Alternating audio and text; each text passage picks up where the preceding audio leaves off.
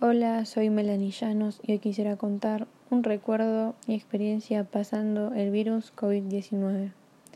Quisiera enseñar lo que es valorar muchas cosas antes de que sea tarde.